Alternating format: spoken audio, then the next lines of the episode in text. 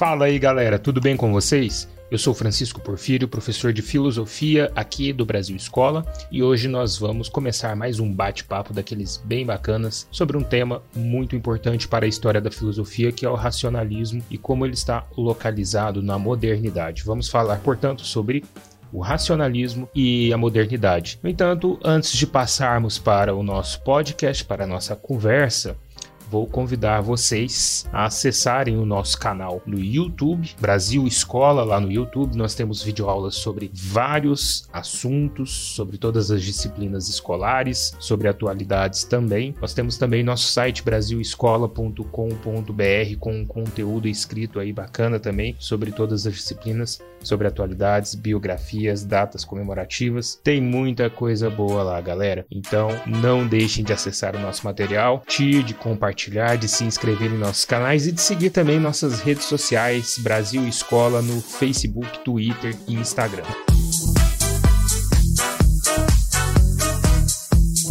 O racionalismo ele foi uma corrente de pensamento filosófico muito importante para a modernidade. Nós podemos ressaltar aqui como, como modernidade o período que compreende aí entre o finzinho ali do Renascimento e o início do Iluminismo. Na verdade, se a gente for pegar todo o, o, o espaço entre Idade Média e Idade Contemporânea, nós temos a modernidade falando da história. No entanto, falando da filosofia, a modernidade ela já fica mais concentrada porque o início da modernidade, que historicamente seria o Renascimento, e o fim da modernidade que se daria ali com o último, com os últimos prospectos do iluminismo, né, e com a Revolução Francesa e o que viria nos desdobramentos do início do século XIX, não contam como modernidade na história da filosofia, tá certo? Então a gente pode pegar aqui o contexto do racionalismo, do empirismo e da revolução científica como esse contexto do desenvolvimento de um chamado pensamento moderno, que é o pensamento desta modernidade, dessa filosofia moderna. Tanto este racionalismo ele começa a tomar corpo, tomar forma durante o Renascimento, mas tem, é, a gente pode remeter aqui as principais ideias já lá no platonismo, na, na filosofia platônica, ou melhor, a origem né, dessas principais ideias na filosofia platônica, que já aparece aqui, por exemplo, a ideia de inatismo, que vai ser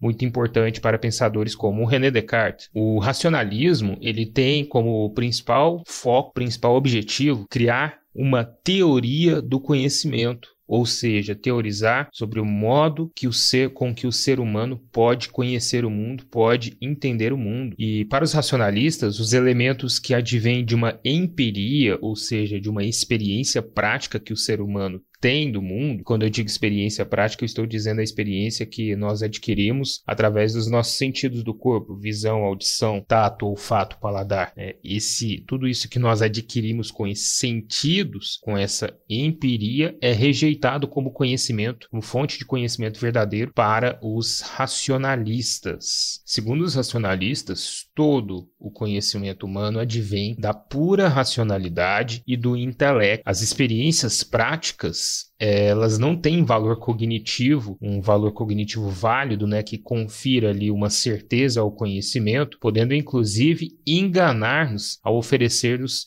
impressões erradas sobre o mundo. Os racionalistas defendem que essas ideias, que as ideias, elas surgem pura e simplesmente da capacidade racional e impulsionam o intelecto, formando um conhecimento que pode é, oferecer as bases para as leis universais da razão.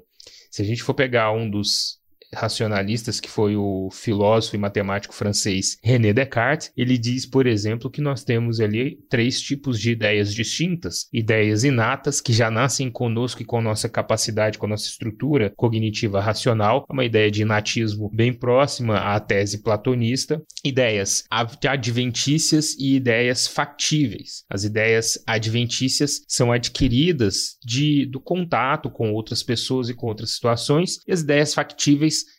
são elaborações da nossa imaginação. Para os racionalistas, a, a gente pode chamar de racionalidade ou de razão algo que é composto por um conjunto de leis universais que forma toda a possibilidade de um conhecimento racional E tudo que estiver fora deste conjunto, é, há uma grande chance de se aparecer para a gente como um conhecimento errado. É um tipo, é, um, é uma forma né, de entender o conhecimento que vai estar muito próximo ali do conhecimento de ciências exatas.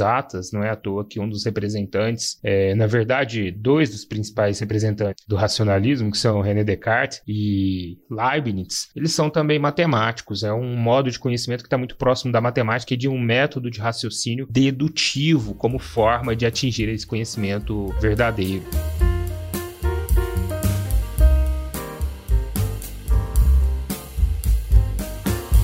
Na modernidade, nós tivemos aí um grande debate entre racionalistas e empiristas, onde os racionalistas afirmavam essa tese racionalista de que o conhecimento é obtido através de uma racionalidade pura, enquanto os empiristas afirmavam que todo o conhecimento humano advém única e exclusivamente da experiência e que as ideias somente surgem em nossa mente após vivências empíricas. É, os racionalistas, então, e os empiristas compõem todo esse debate sobre uma é, teoria do conhecimento ou epistemologia da modernidade. Para os racionalistas, dentro dessa briga entre racionalistas e empiristas, o conhecimento humano verdadeiro é puramente intelectual. O que as nossas estruturas cognitivas fazem, né, como elas fazem ali, como elas operam, é, é algo separado das estruturas corpóreas e é algo que atinge o verdadeiro conhecimento. Esse conhecimento a partir das ideias intelectuais que também são, na visão de Descartes, inclusive, inatas.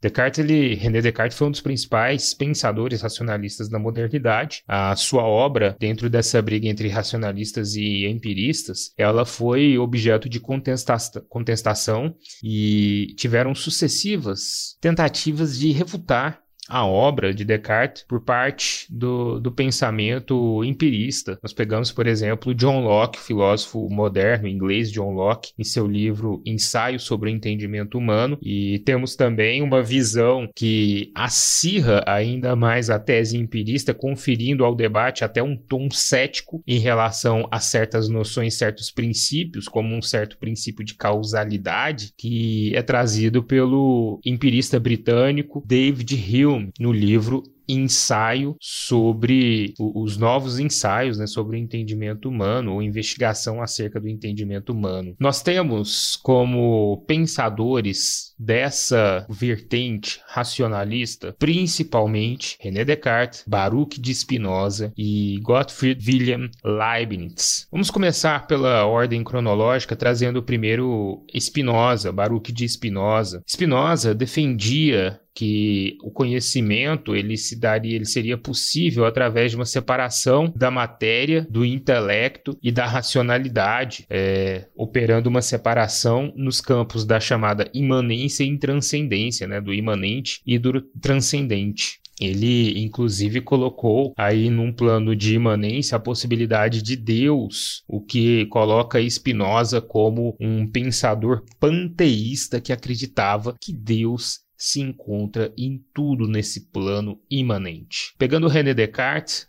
a autora ali do discurso do método que fundamentou o cogito cartesiano. Ele foi um filósofo e matemático francês que pode ser considerado o primeiro grande notório racionalista em sua época e sua defesa do racionalismo coloca o cogito cartesiano, né, como o, aquilo que pela primeira vez fundamenta um conhecimento que é claro, distinto, objetivo e irrefutável. O cogito cartesiano é aquilo que é expresso expresso pela frase penso, logo existo. Dentro do, da teoria do conhecimento cartesiana, René Descartes admitia que nós precisamos partir primeiro de uma dúvida, duvidar de tudo que conhecemos previamente. Essa dúvida ela deve ser metódica, organizada por um método, e hiperbólica, ou seja, ela deve se estender a tudo, deve ser exagerada. Ao duvidar de tudo, eu duvido inclusive da minha própria existência. Se eu penso, né, ao duvidar eu estou pensando. Se eu penso, logo eu existo. E com isso eu tenho a fundamentação do primeiro conhecimento irrefutável. Temos, temos também o alemão Leibniz, né, Gottfried Wilhelm Leibniz, filósofo e matemático alemão, é, um dos grandes pensadores da modernidade, inclusive ele não foi é, um pensador que se restringiu à filosofia, à matemática, seus estudos nos campos, no campo das ciências da natureza também são importantíssimos. Leibniz fundamentou o conhecimento universal na racionalidade por meio do que ele chamou de teoria das mônadas. É, as mônadas seriam espécies de entidades separadas e fragmentadas que se juntavam assim como os átomos para darem origem ao que conhecemos como mundo e ao conhecimento racional. A existência das mônadas, ela é conceitual, tá? Ela é apenas teórica e elas são um recurso para explicar a origem do conhecimento. O conhecimento ele se faz a partir do estudo dessa monadologia que seria permitido através dessa existência imaterial dessas mônadas, assim como há uma existência imaterial do nosso conhecimento.